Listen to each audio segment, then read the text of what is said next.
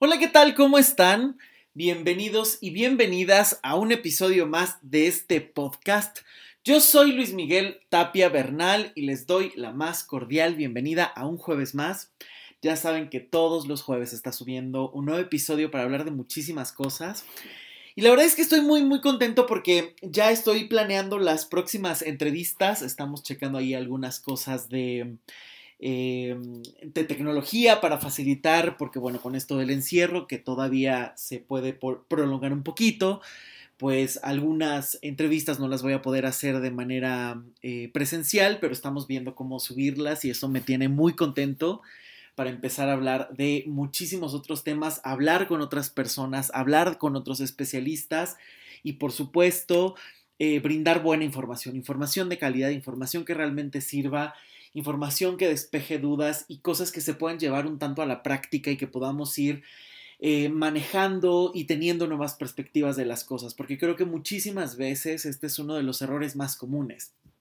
En Internet uno puede encontrar infinidad de información de todo tipo, cosas que te cuadran, cosas que no te cuadran, cosas muy bien sustentadas y otras cosas que no, que no lo son tanto. Y entonces creo que ahí es el peligro donde tenemos que aprender a discernir cuál es la información que realmente nos funciona, cuál es la que realmente es la correcta y sobre todo pues el eh, tener no solo la información correcta, sino saber qué hacer con la información porque a veces podemos tener un montón de ideas, un montón de conceptos, un montón de eh, teorías en la cabeza que no necesariamente sabemos aplicar o sabemos para qué nos sirven en la vida cotidiana.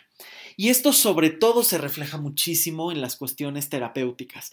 Cada vez que uno eh, pues está pensando y pensando y pensando y entonces me siento mal, corro a internet, busco un artículo y ese artículo me lleva a otro y entonces empiezo a ver una serie de diagnósticos que a lo mejor dicen tienes depresión, eres obsesivo compulsivo y entonces muchas veces te empiezas a casar con una idea que punto número uno no sabes si es real porque te estás basando en un diagnóstico personal que a lo mejor no estás viendo muchísimos otros puntos y punto número dos, ¿para qué te está funcionando ese diagnóstico? Muchas veces ese, ese, diagnóstico solo sirve a veces para justificar, ah, es que seguro tengo esto, pero eh, el que tú nombres algo no significa que eso te va a servir para encontrar la solución. El que digas me duele la cabeza, ah, ya detecté que es un dolor de cabeza porque no dormí, eso no va a generar que se quite.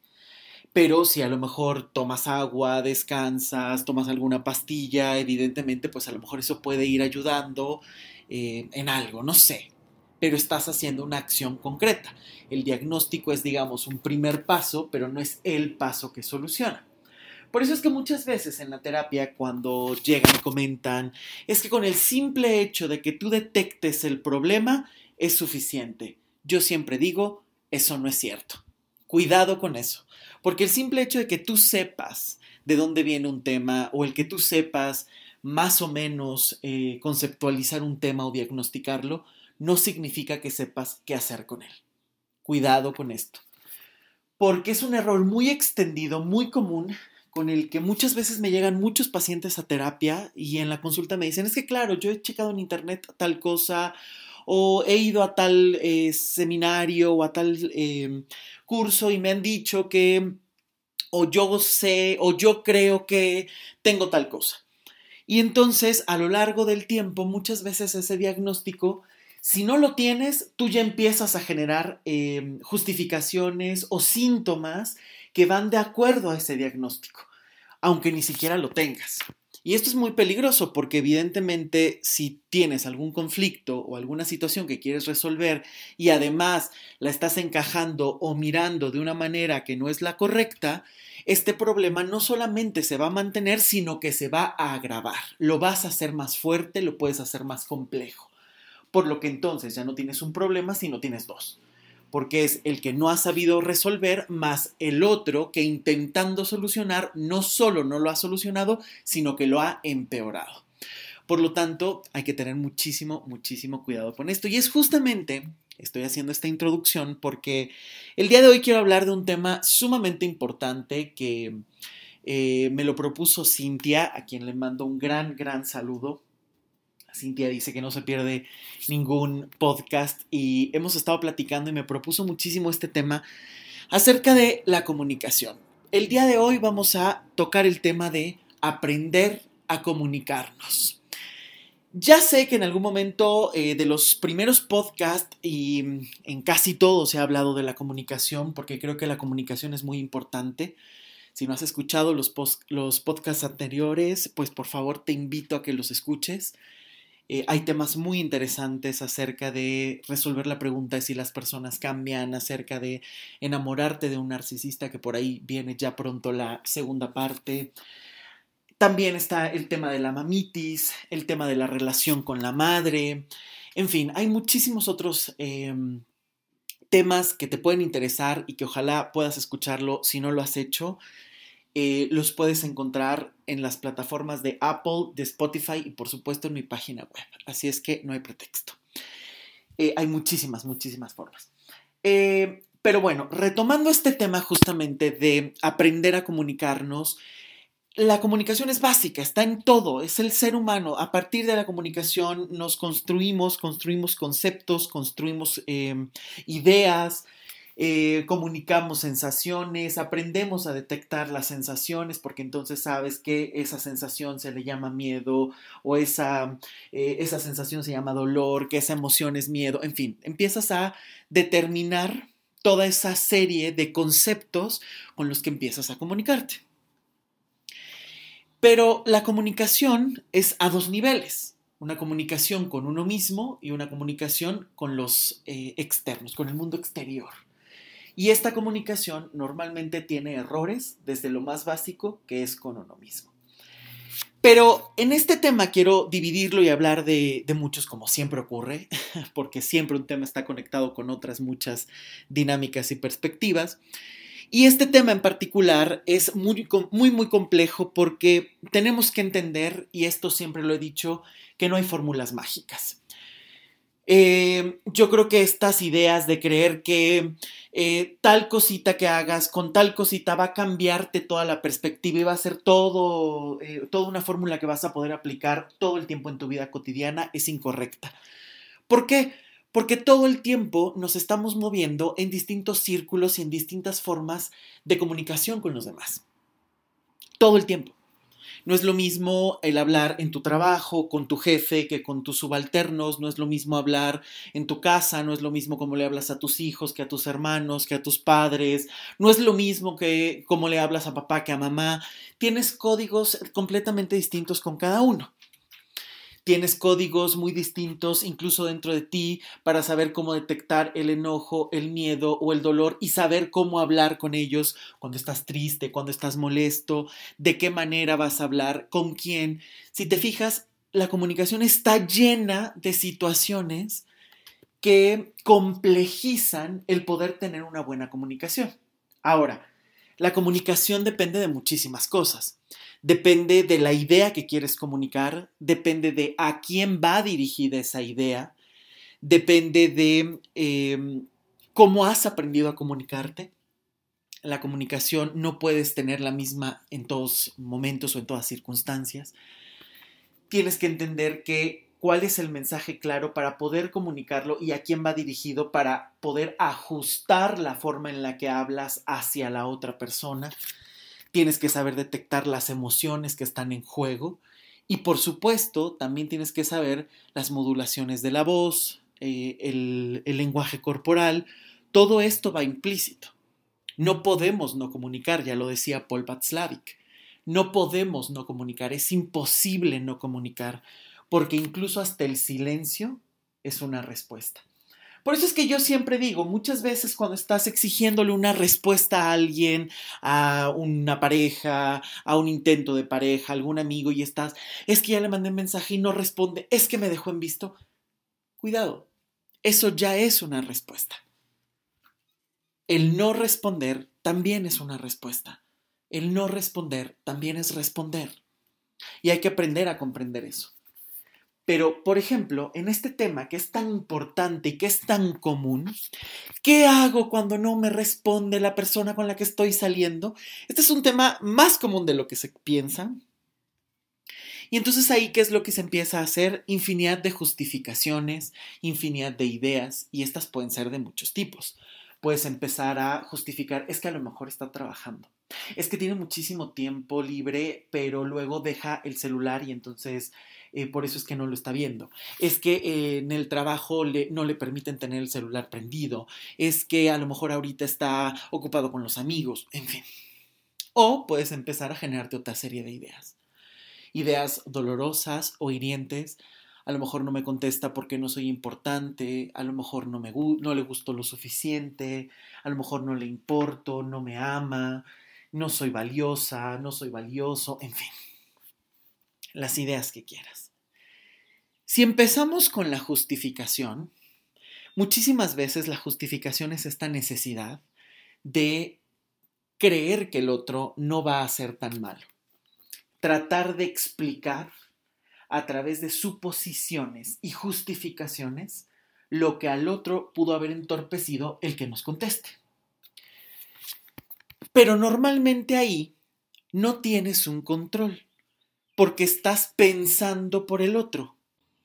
Es decir, estás esperando encontrar una respuesta para el silencio que está manejando la otra persona. Y esto no solo es desgastante, sino que a lo mejor ni siquiera vas a encontrar la respuesta.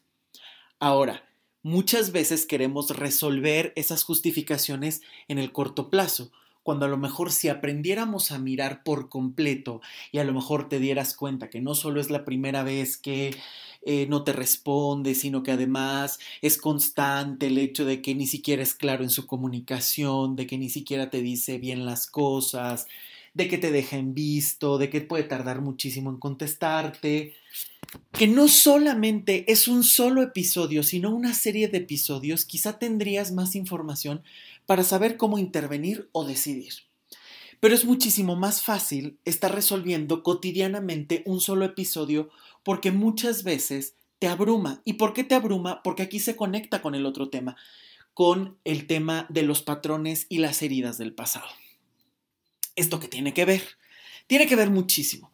Por ejemplo, cada vez que, en el ejemplo que estábamos viendo, cuando se puede pensar las otras ideas de es que a lo mejor no me ama, es que a lo mejor no soy importante, cuidado, porque aquí ya vienes arrastrando toda una serie de patrones y toda una serie de ideas, concepciones, creencias y emociones que no te hacen sentir que vales que no te hacen sentir valioso, importante, ya sea porque a lo mejor a lo largo de tu historia tu voz nunca fue escuchada, porque a lo mejor preferían a otro hermano que a ti, porque a lo mejor papá y mamá estaban muy ocupados o heridos con sus propias historias, porque a lo mejor no, tuviste la mejor relación con ellos, porque a lo mejor en tu familia la comunicación ha sido del tipo que sea. Pero es ahí, justo ahí, donde la comunicación empieza a tener los peores errores no solamente porque la aprendemos eh, o aprendemos una serie de factores de comunicación a lo largo de la historia familiar, sino que además esos factores de comunicación van enlazados con otras muchas sensaciones y formas de comunicarnos con uno mismo, cómo me siento, cómo lo digo. Y es aquí donde las cosas ya se vuelven todavía más complejas. ¿Por qué?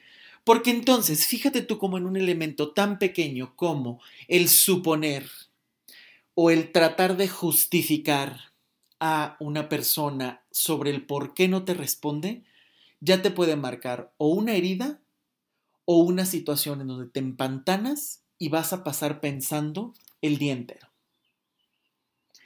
Y esto es muy desgastante, porque entonces, en una dinámica así, siempre estás a la deriva del otro es el otro el que me tiene que dar una respuesta. Y no saben la infinidad de veces que esto se vuelve común y se vuelve muy cotidiano, el vivir esperando. El que el otro te conteste para que tú puedas dar un paso. El que el otro te conteste para que tú puedas decidir si quieres o no quieres continuar una relación. Y es que aquí em, empezamos a ver, por ejemplo, otro error muy común que es por el que muchas veces llegan a terapia el creer que solamente cuando hablas con alguien más vas a poder llegar a un acuerdo. Hay que comprender que hay relaciones y situaciones donde ya es muy difícil hablar, donde a lo mejor solamente cuesta el tomar la decisión, pero es lo único que queda, tomar una decisión en claro.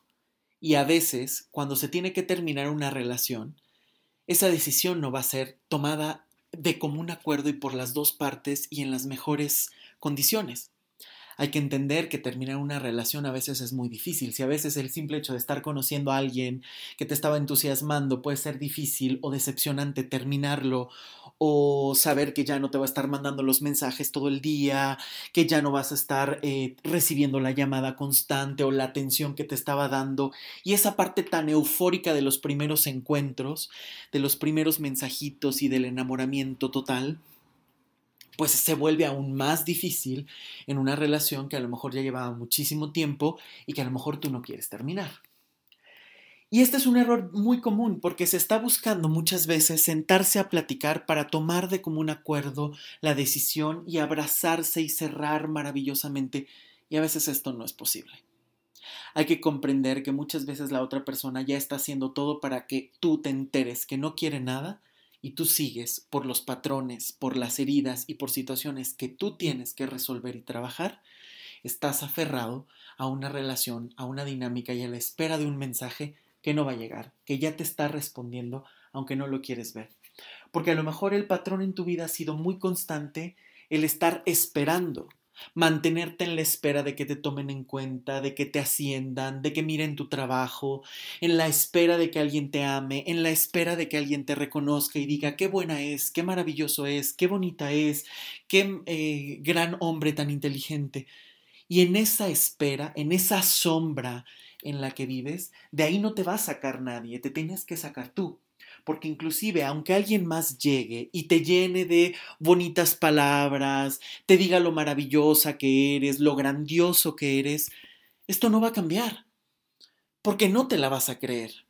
¿Cuántas veces no te has arreglado y a lo mejor llegas a una fiesta y te dicen, qué guapo te ves, qué guapa te ves, y tú a lo mejor no te la crees? Porque tú dices, ah, vale, pues no, no, es que no estoy familiarizado con estos conceptos. No es algo que tenga claro en mi cabeza. No es algo que registre en mis emociones. Por eso es tan importante que em, se tenga que em, trabajar toda esta cuestión que viene desde el pasado. Ahora, ¿cómo te comunicas desde tu familia? Y esto es algo muy importante, ¿no? Hay familias que a lo mejor han ido aprendiendo la comunicación y empiezan a platicar ciertas cosas, mantienen muy bien la jerarquía, los padres con los padres, los hijos con los hijos, los padres aprenden a comunicarse con los hijos, que este sería un modelo, pues digamos, un poco más eh, idóneo, ¿no? La verdad es que yo no creo como en estos modelos perfectos, porque la vida no es un modelo perfecto. La vida está llena de matices, en donde todo el tiempo estás necesitando otras herramientas, otras formas de comunicarte, y a lo mejor en algún momento, por ejemplo, los padres y los hijos, los padres pueden ser muy estrictos, a lo mejor en una cuestión de la escuela, por ejemplo, ¿no? O en una cuestión a lo mejor de disciplina y constancia pero a lo mejor la forma en la que se comunican cuando ven películas, cuando están jugando, puede ser muchísimo más relajada. La comunicación ahí a lo mejor ya no tiene que ser tan jerárquica, tan impositiva.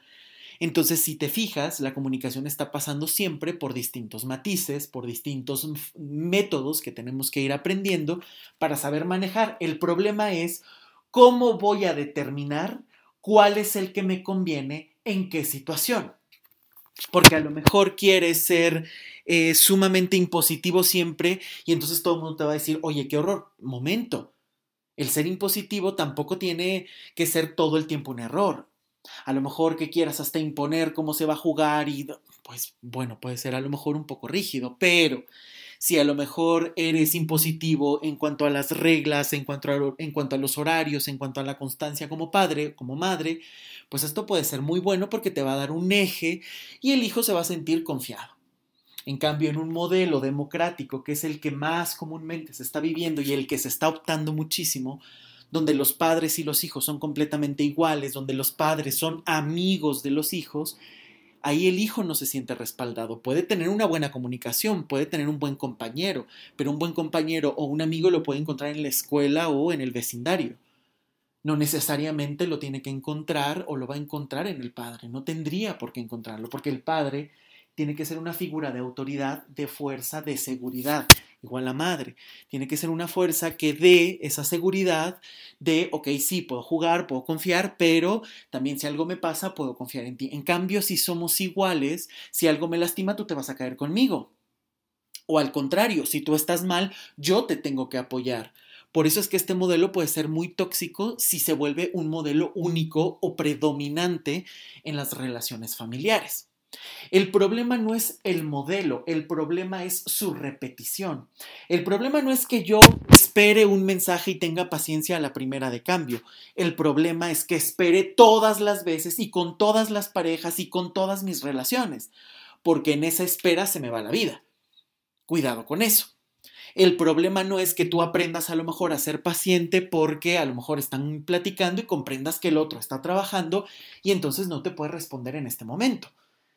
Eso lo puedes hacer, incluso lo deberías hacer. Uno como adulto lo puede entender, ¿no? Perfectamente entiendo que ahorita yo estoy ocupado, nos eh, mensajeamos, nos comunicamos, fluye la comunicación y entonces te digo, oye, pues ahora me voy a ocupar un ratito, te escribo más tarde y entonces dejas todo claro si no dio comunicación, eh, si no quedó claro en la comunicación, porque a lo mejor entró a la junta súper rápido y no te dio tiempo de avisarle, pues más o menos ya al estar platicando sabes que pudo haber estado ocupado y entonces el otro llega, se disculpa o se pone al corriente de lo que se hayan mandado en ese lapso de tiempo. Entonces ahí aprendiste, ¿no? Espero porque sé que es dentro de la dinámica, porque estoy conociendo a la persona, porque estoy entendiendo qué códigos estamos manejando y entonces ahí la espera tiene una función incluso respetuosa. Pero si esa espera es tu modelo predominante, el que aplicas para todos, porque a lo mejor en algún momento te ha funcionado o no te ha funcionado, pero no tienes otras herramientas, no sabes de qué otra manera comunicarte si no es esperando y rogando, esto difícilmente va a cambiar por arte de magia. Más bien, yo me atrevo a decir, no va a cambiar. Porque repito, así llegar una persona que estuviera contigo 24/7, que fuera tu primera llamada y tu última llamada, tarde o temprano o vas a dudar o cualquier situación que ocurra eh, te va a llevar a eh, una duda, a una situación donde no sé qué manejar con esto, no me la creo, es demasiado bonito como para que sea verdad, porque estás en un patrón donde la pérdida constante es a lo que te has preparado toda la vida. Entonces ya sabes qué hacer para la pérdida. Por lo tanto, tu comunicación se ajusta a ese modelo aunque no sea lo que tú necesitas o estás viviendo.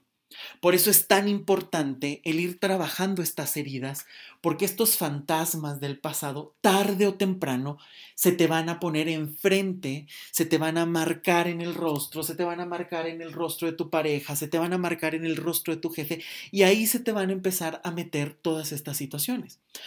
¿Cuántas veces a lo mejor ni siquiera estás viendo bien la situación porque te tienes que defender de lo que aparenta ser igual que el pasado? Y esto puede ocurrir. Es cierto y muchísimas veces que normalmente el modelo de familia se recorta y se lleva a la situación laboral. Si tú eres el típico o la típica que le habla al padre regañándolo y diciéndole esto por favor, se hace así, yo aquí pago, yo aquí mando, y normalmente quieres aplicar el mismo modelo a la empresa y a lo mejor llegas con el jefe y te haces súper amiga o amigo y de repente empiezas a querer mandarle al jefe, pues a lo mejor habrá alguna empresa o alguna situación que te lo permita. Pero no siempre te va a funcionar. Porque tarde o temprano el jefe te va a decir, a ver, momento, el jefe y el que toma las decisiones aquí soy yo. Y entonces ahí es muy fácil que a lo mejor entres en una lucha de poderes sumamente constante y entonces ahí ese modelo de familia que estás aplicando al trabajo no funciona porque son dos campos completamente distintos, pero tú partes de una idea que es la forma en la que tú te relacionas con las figuras de poder o de autoridad. Y entonces ese modelo que en casa a lo mejor no te funciona, pero lo tienes controlado, lo quieres aplicar al trabajo, a lo mejor te funcionará en algún trabajo, no en todos. O te funcionará en el trabajo un tiempo, después ya no. Porque si tarde o temprano quieres tener el control o quieres estar decidiendo por el jefe, pues ahí la situación ya puede ser muy complicada. Por eso es que estos modelos son tan importantes, no solo de detectar, sino saber qué matices tiene, cómo está operando para ti Ojo, porque a lo mejor estamos describiendo un modelo, pero tú puedes decir, yo tengo un poco de esto, yo tengo un poco de aquello, yo además tengo este conflicto, yo además estoy sumamente molesta o molesto con mi padre, con mi madre, porque se fueron, porque no crecí con ellos o porque siempre estuvieron muy al pendiente de mí. La razón que sea, son matices propios de tu historia. Cada ser humano puede enfrentar la misma situación de muchísimas maneras. Puede ser que a lo mejor algo muy doloroso lo fortalezca o se convierta en una situación de la que nunca se puede sobreponer. Esto depende porque cada ser humano es completamente distinto por las herramientas que tiene, por las propias formas de ser únicas e irrepetibles que todos tenemos. No existe otro como tú podrás encontrar personas similares a ti, podrás encontrar personas afines a ti, pero tú eres único, tú eres única, por eso es tan importante que trabajes en ti, para que saques esa parte que te vuelve única y no seas una copia de los demás o una adaptación eterna a los otros donde tú te pierdes todo el tiempo. Porque justamente es aquí donde el ser humano empieza a perderse. Sí, hay que hacer hay que tener claro que esto es una danza constante. Lo que yo soy, cómo me comparto con los demás. Si soy demasiado rígido, entonces voy a esperar que a lo mejor todos los demás sean como yo quiero y me importa un comino si los demás piensan distinto, yo tengo que, pasar por los demás. Pero si te vas al otro extremo y todo el tiempo estás buscando el, mi amigo quiere hablar de cine, a mí no me gusta, pero con tal de que me acompañe voy a hablar de cine, tal persona quiere que le mande fotos, tal persona, la, la cuestión que sea en la comunicación ahora, vas a estar adaptándote todo el tiempo porque no sabes cómo poner los límites, no sabes cómo expresar lo que sientes, no sabes cómo comunicarlo. Y la comunicación es la base de toda relación humana empezando por uno mismo. Si yo ni siquiera sé qué es lo que estoy sintiendo, mucho menos lo voy a poder expresar. Ahora, ¿qué es lo que pasa, por ejemplo, cuando hay algo que nos incomoda? Te puede incomodar algo en el trabajo, te puede incomodar algo con eh, tu pareja, por ejemplo, te puede incomodar algo con tus hijos o con algún amigo. Normalmente, ¿qué es lo que ocurre? Siempre pasa que si tú no sabes qué hacer con las emociones, las emociones te van a dominar y entonces el ser humano va a buscar o las tapo y entonces digo, a ver, momento, aquí no está pasando nada y entonces finjo que no ocurre nada eh, o normalmente te desbordas. ¿No? ¿Por qué? Porque el ser humano normalmente cuando no ha trabajado es muy fácil que se vaya a los polos, esté de extremo a extremo. Y hay que entender que el extremismo siempre se vuelve complicado, siempre trae alguna condena, siempre. La flexibilidad es lo que permite que el ser humano sea pleno, encuentre otros matices que a lo mejor ahora toca ser muy firme y entonces la negociación la hago de manera clara, firme, contundente, porque a lo mejor es lo que toca, pero a lo mejor en algún otro momento tengo que ser flexible, escuchar más al otro, en fin. ¿Qué es lo que pasa, por ejemplo, cuando ni siquiera te sabes aterrizar en esas emociones? No sé qué estoy sintiendo, me estoy desbordando y entonces las tapo.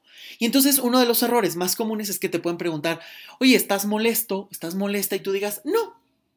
Cuando a lo mejor por dentro estás que eres una olla express a punto de explotar que en cualquier momento explotas y en cualquier momento te vas, em, eh, te, vas de lengua y puedes lastimar profundamente a alguien. O de plano te quedas todo el tiempo con eso contenido y entonces a partir de ahí ya te estás faltando al respeto a ti. Es muy fácil que cada vez empieces a priorizar más el otro porque entonces es con tal de que no lo pierda, con tal de que no se vaya, yo no lo voy a incomodar, pero crece la incomodidad en ti. Por lo tanto, la relación ya no está bien porque está desequilibrada, porque tú no te estás sintiendo bien, porque ya aprendiste que lo que tú tienes que hacer es sacrificarte eternamente en lugar de crecer, en lugar de compartir y hacer algo equilibrado entre los dos. Entonces, desde aquí vamos a encontrar un problema muy grande. ¿Cómo voy a plantearme ante mí mismo si desde ahí entramos en una situación donde no sé si lo que estoy peleando es justo? Porque a lo mejor yo puedo decir, me incomoda que tú me hayas hablado mal, pero yo he aprendido toda la vida que mi familia me han hablado súper mal y entonces yo soy siempre el que termina cediendo y entonces estoy sumamente molesto y herido, pero a la vez siento que me tengo que quedar callado porque como estoy en el mismo patrón, mi pareja me trata exactamente igual y entonces es ahí donde yo repito el patrón. Y entonces cuando te molesta algo que hizo tu pareja, No solamente a veces estás reaccionando al enojo de ese momento, sino a todas las parejas que te han fallado, a todos los intentos de pareja que te han hecho lo mismo, a todas las veces que a lo mejor hasta tu propia familia te trató de esa manera, te ignoró, te trató mal, no te dijo lo que tú esperabas y entonces a partir de ahí tienes un modelo que no solamente es cómo me voy a aprender a comunicar ahora, podrás tener una nueva fórmula y a lo mejor irte a los ejercicios de psicología barata donde hagamos una lista de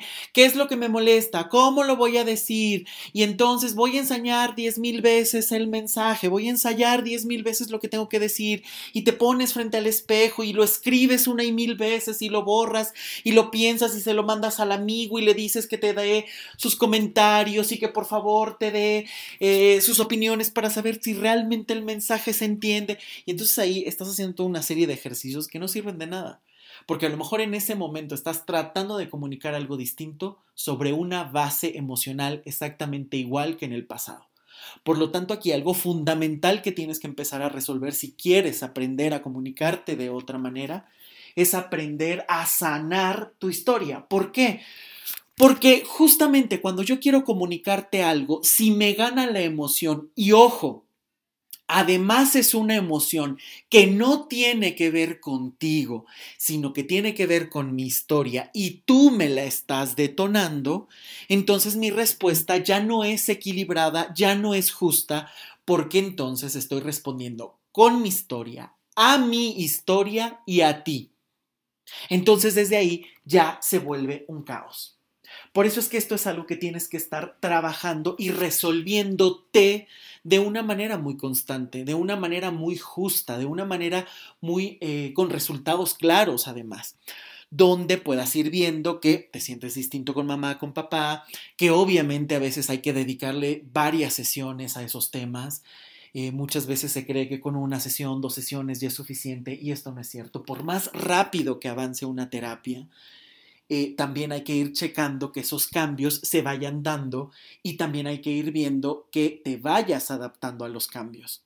No saben la infinidad de veces que puede ocurrir que a veces un cambio tan rápido ni siquiera lo estás registrando me siento distinto, estoy haciendo algo distinto, pero como yo he creído toda la vida que estoy actuando igual, pues malinterpreto las acciones y digo, ah, es que esto es parecido. Y hasta que lo analizas a la luz de los nuevos conocimientos, a la luz de los cambios reales, puedes comprender que algo que incluso puede parecerse, te estás engañando porque a lo mejor la mente todavía no había registrado todos esos cambios o conceptualizado todos esos cambios. Por eso es que siempre insisto que este tema eh, terapéutico siempre tiene que abarcar tres elementos, siempre y en todo lugar. Tiene que cambiar la forma de pensar, es decir, cómo estás conceptualizando, es decir, que si estás pensando demasiado encuentres un equilibrio para que la mente también esté mucho más clara, más precisa, más relajada.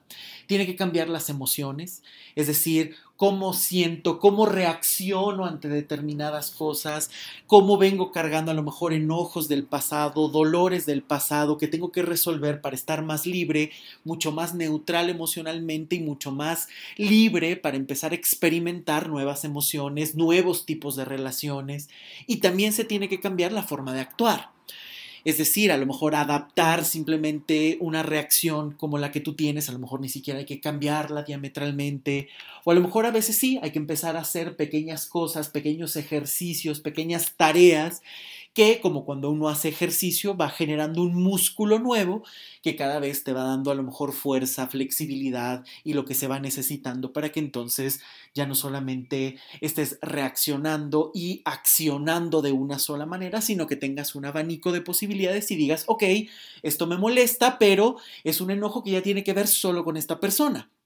Ya no es un enojo que me remonta a mi pasado y me hace sentir herido y entonces yo ya no sé qué hacer y voy a gritar y oh, me lo voy a terminar tragando todo, sino que tienes que ir trabajando constantemente estos temas para ir encontrando estos resultados y que tú te vayas sintiendo distinto, que vayas pensando distinto, que vayas actuando, reaccionando de manera distinta. Esto es algo fundamental. Entonces, a partir de ahí, cuando tú ya sanas o empiezas a detectar de dónde vienen tus emociones, puedes empezar a tener un mejor diálogo con ellas. ¿Por qué? Porque si a mí me asusta demasiado el dolor, porque si a mí me asusta demasiado el enojo, porque si a mí me asusta demasiado el que creo que voy a explotar, pero tú ya aprendes a que ese enojo que tenías estaba muy focalizado con una sola persona o con una sola situación y lo aprendiste a manejar y a resolver, ese enojo ya no lo tienes. Por lo tanto, tu experiencia del enojo puede ser mucho más nueva, mucho más neutral. ¿A qué me refiero con neutral? A que entonces te enojas y vas a poder dimensionar el enojo en ese momento.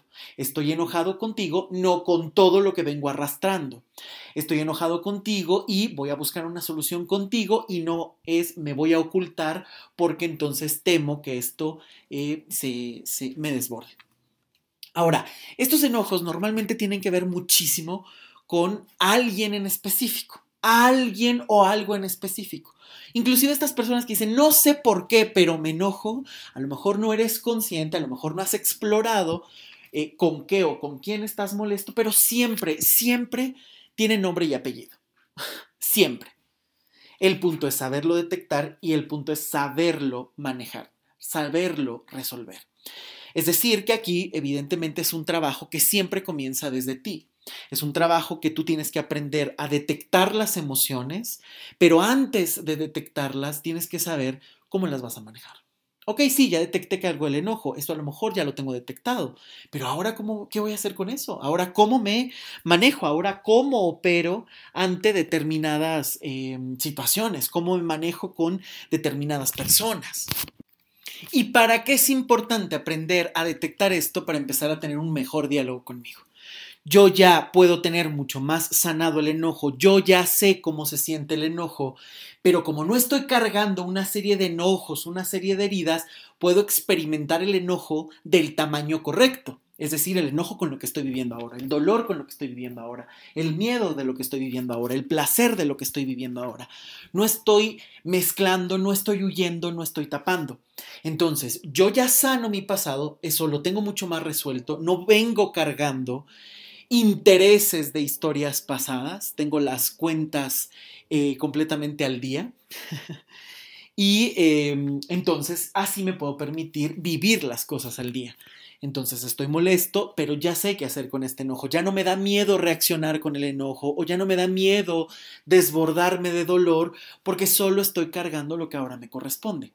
Entonces voy creciendo, voy sanando y estas emociones las puedo vivir. Entonces ya las detecto y entonces me es mucho más fácil comunicarme porque entonces si en mi historia familiar yo no podía comunicarme porque nunca me escucharon y eso ya aprendí porque ocurrió, ya sé cómo manejarlo, ya no es una herida que esté ahí o es algo que yo ya puedo manejar, entonces puedo decir, ok, sí, en algún momento me hicieron a algún lado o en algún momento no supe cómo manejar o en algún momento mi familia no supo cómo manejar esto, pero entonces yo puedo hacer esto yo ahora puedo aprender a manejar eh, o a decir las cosas de esta manera, encuentro mis propias fórmulas, encuentro mis propios objetivos, encuentro mi propia voz. Y entonces ahí sí puedo hablar eh, con lo que se necesite y comunicar a los otros lo que estoy sintiendo. Pero si te fijas, la comunicación siempre está ligada a un patrón, a un patrón emocional, a un patrón que venimos aprendiendo, ya sea por lo que has vivido, ya sea por lo que has creído o ya sea por lo que no has por lo que has omitido, es decir, por lo que no te has permitido a tener.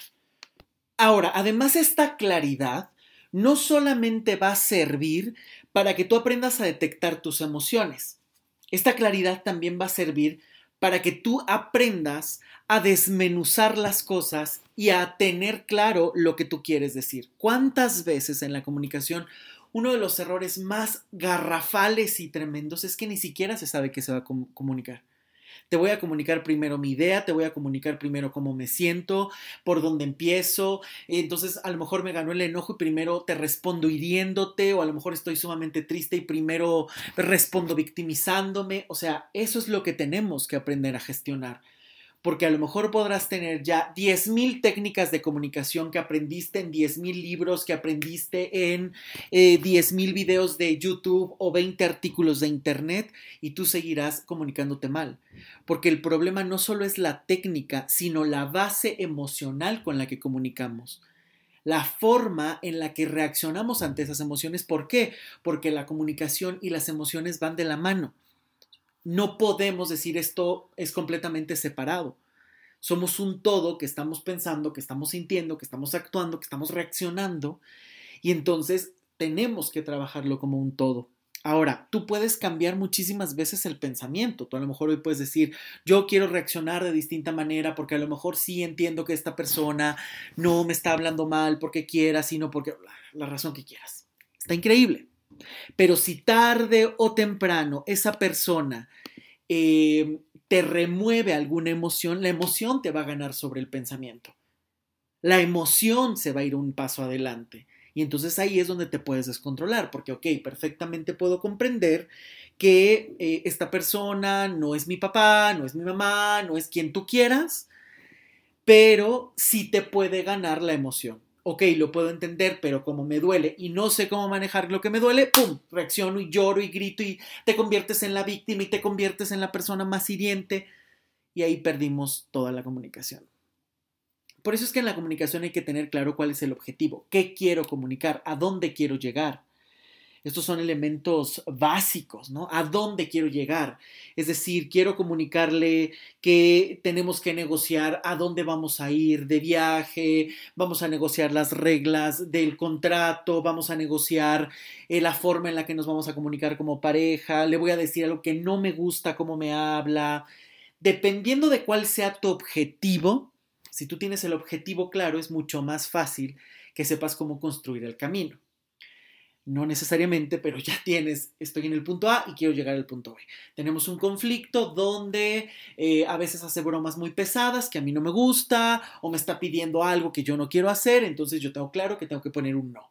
Ahora es cómo vas a comunicar eso.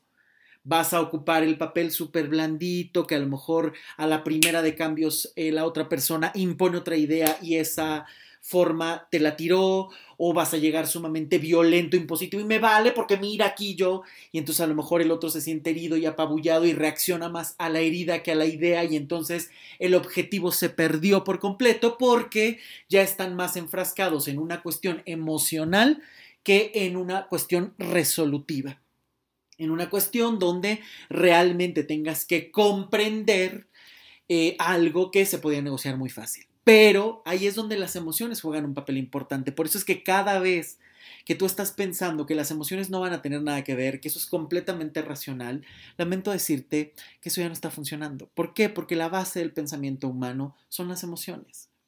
Muchas veces, por más controlado que tengas la mente, hay ahí una cuestión emocional.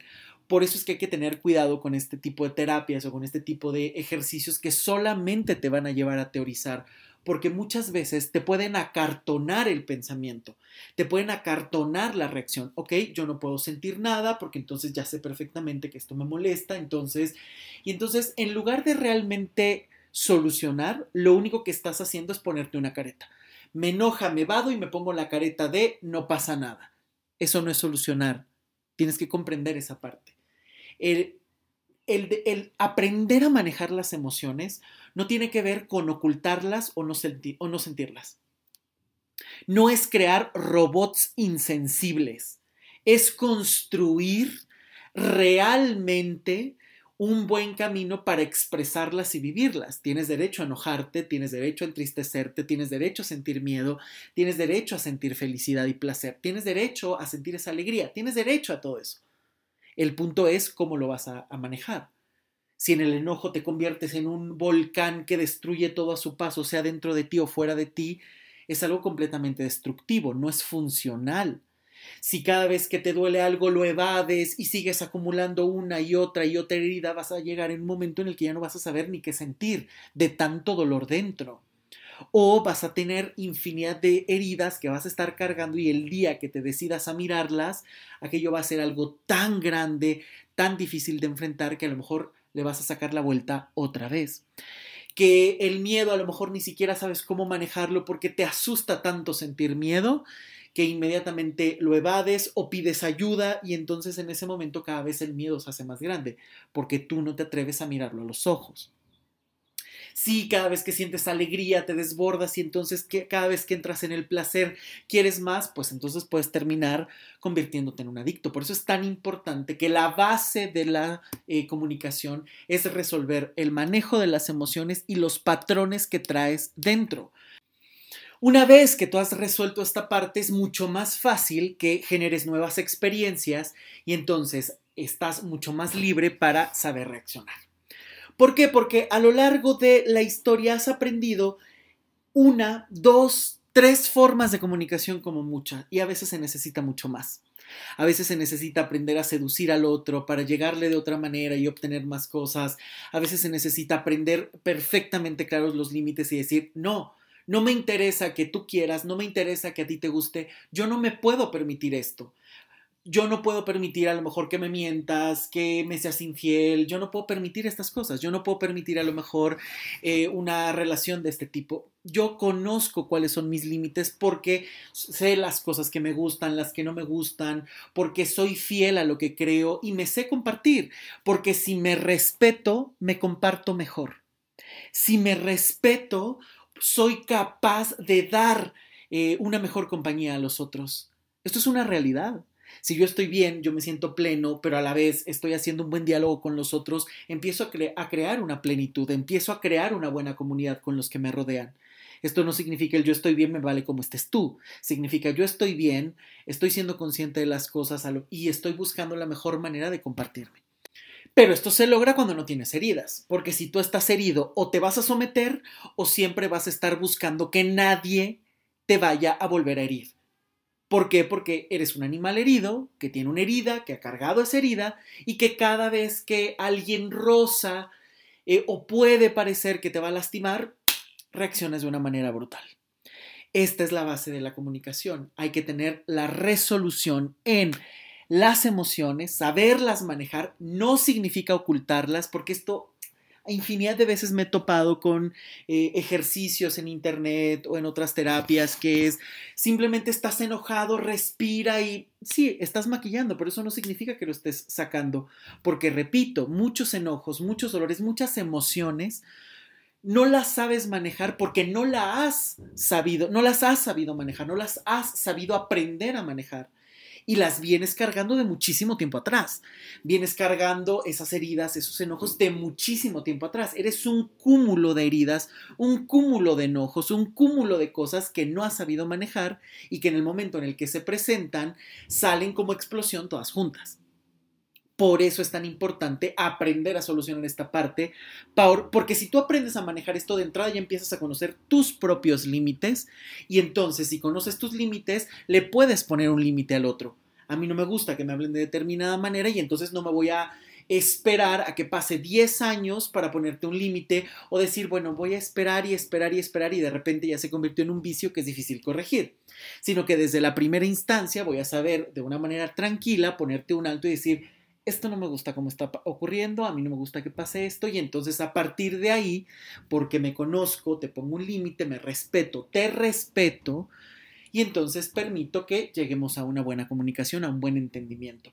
El problema es que si tú no trabajas toda esta serie de patrones, estás completamente enseguecido, estás en la ceguera total, porque entonces cada vez estás tapándote los ojos ante la realidad y no sabes cómo resolver, e, cómo resolver o responder a ella.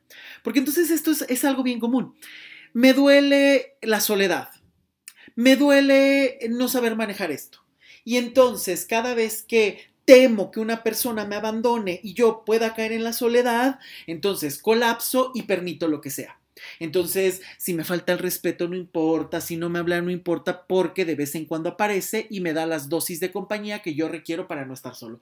Te das cuenta, como por ejemplo en ese tema, tendrías que aprender a manejar la soledad y todas las heridas que tienes en el pasado para que tu respuesta, la forma en la que reaccionas, la forma en la que te comunicas, se gestione de otra manera. Entonces yo ya empiezo a resolver cómo aprendo a estar conmigo mismo, a cómo aprendo a sentirme a gusto con la soledad y entonces puedo aprender a manejarme con otra persona. Puedo aprender a manejar y a respetar mis decisiones y decir esto no me gusta y entonces si me tengo que despedir de ti lo voy a hacer o esto sí me gusta y lo puedo negociar y puedo ser paciente en esta parte. Por eso es que es una danza.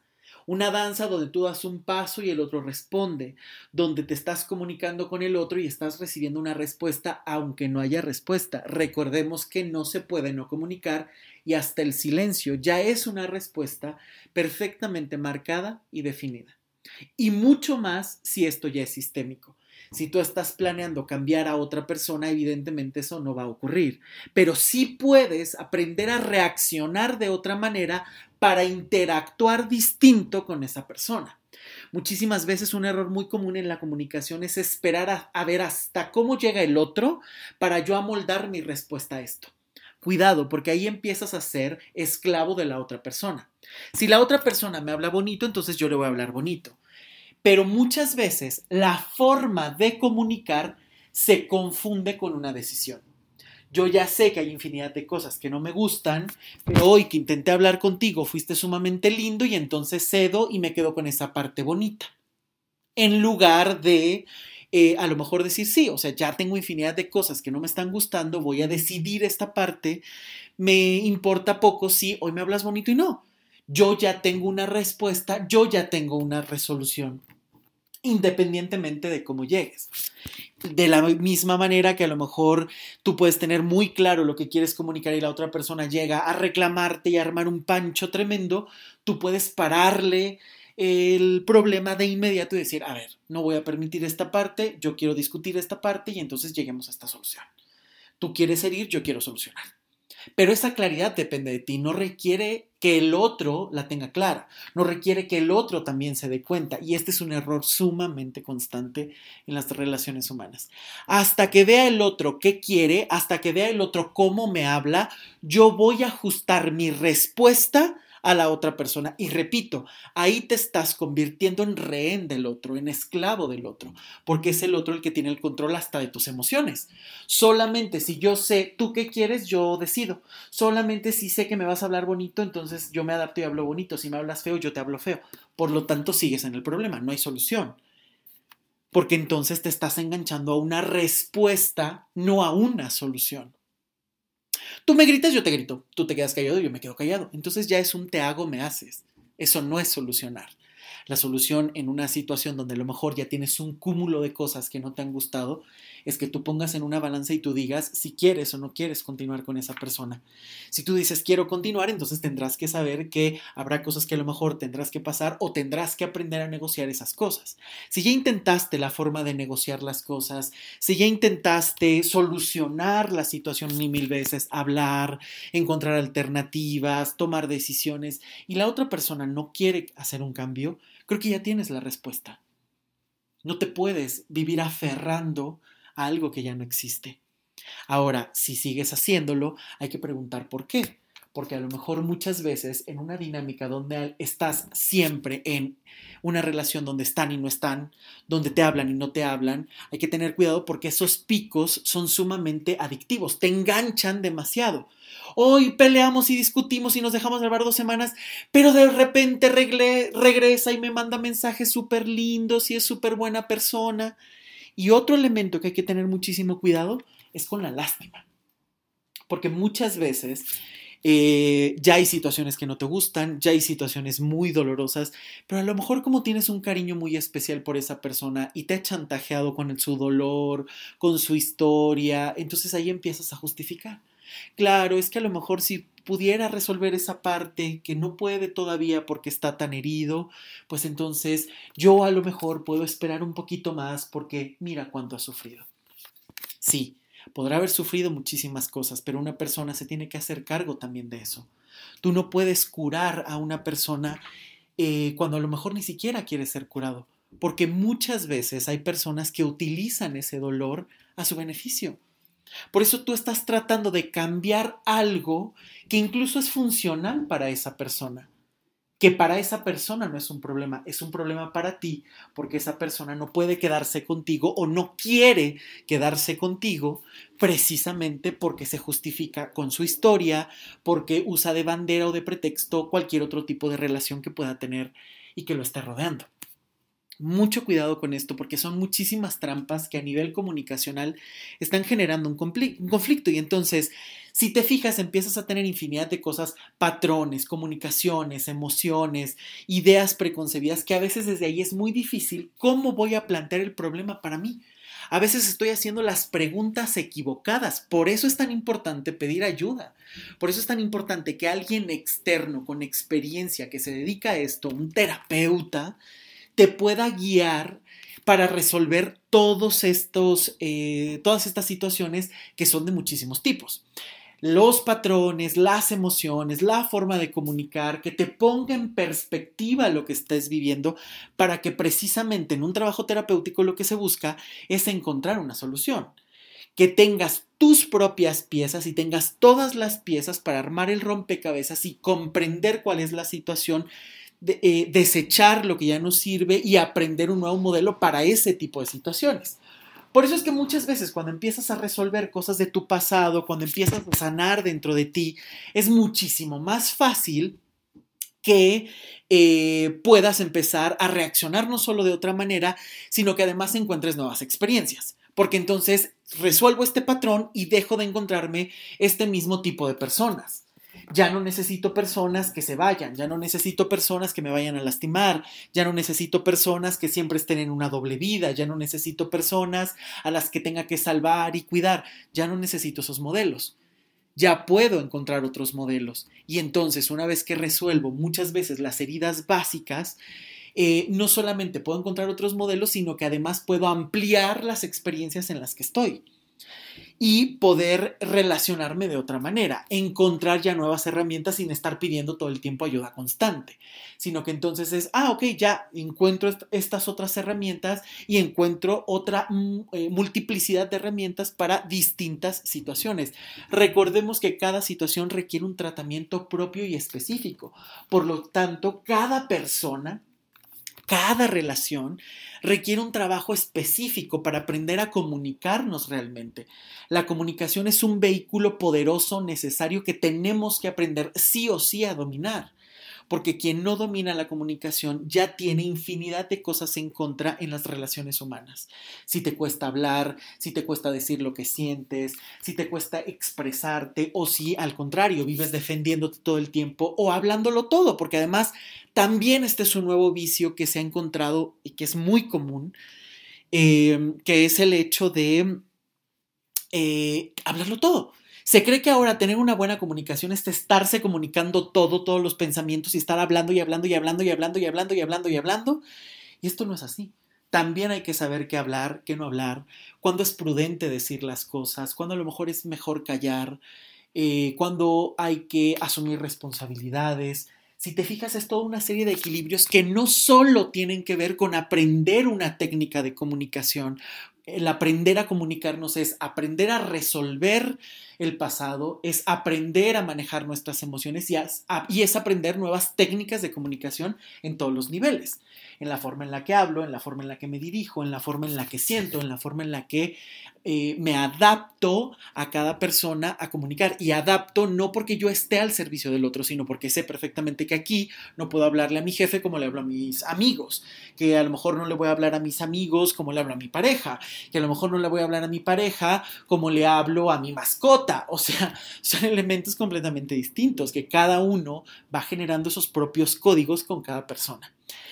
Y esta es eh, una base humana necesaria de, manejar porque precisamente aquí radica eh, la forma en la que nos relacionamos, la forma en la que creamos relaciones con los otros, la forma en la que creamos una relación con nosotros mismos. Por eso es que este es un tan importante que abarca tantísimas cosas y que es imprescindible que aprendamos a comunicarnos.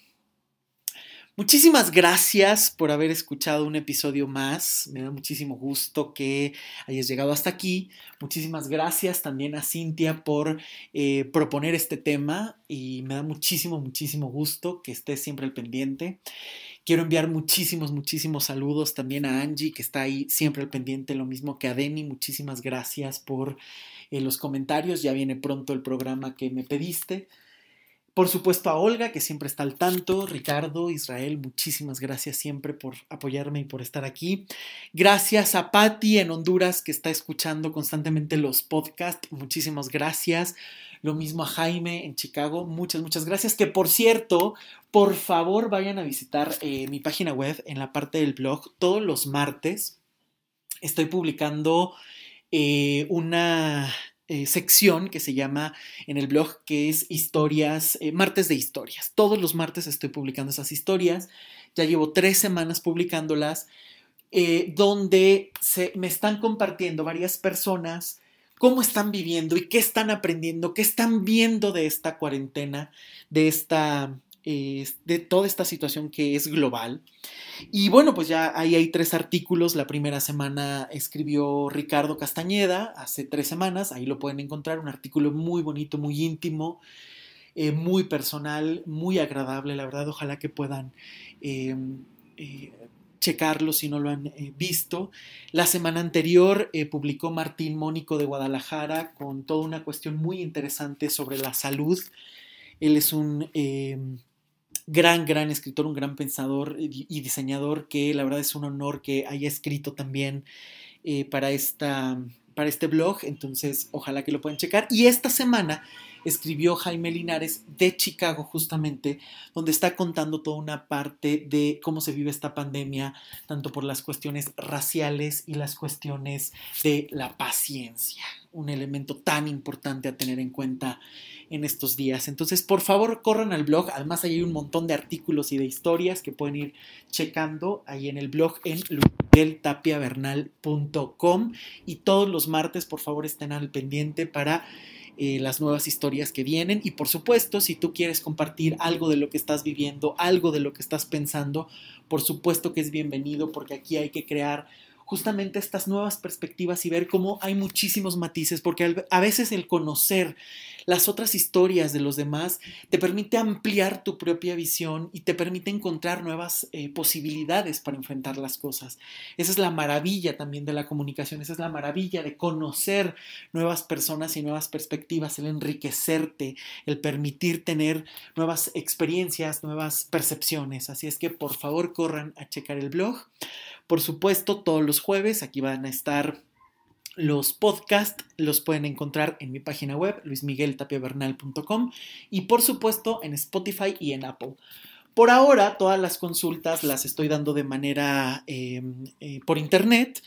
Eh, con esto de la cuarentena y por lo menos acá en México que estamos en fase 3, eh, la verdad es que no es recomendable y sobre todo, pues que además las consultas por Internet funcionan exactamente igual, se dedica exactamente el mismo tiempo eh, y la verdad es que eh, es algo que, bueno, también te puede ahorrar muchísimas cosas en transporte, en a lo mejor estarte desplazando, eh, y tiene el mismo, el mismo efecto. Así es que por favor no lo dudes. Muchísima gente dice, a lo mejor no es igual. Es exactamente igual porque nos vamos a comunicar exactamente igual, porque le vamos a dedicar el mismo tiempo y mientras tengas internet, cámara, micrófono para hablar, un dispositivo ya sea computadora, celular, tablet, fácilmente nos vamos a poder conectar.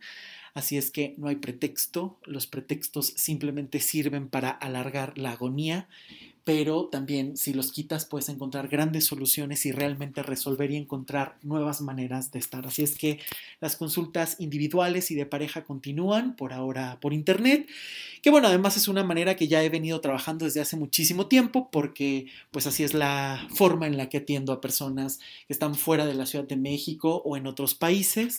Eh, simplemente ahí ajustamos bien los horarios y perfectamente se puede eh, manejar.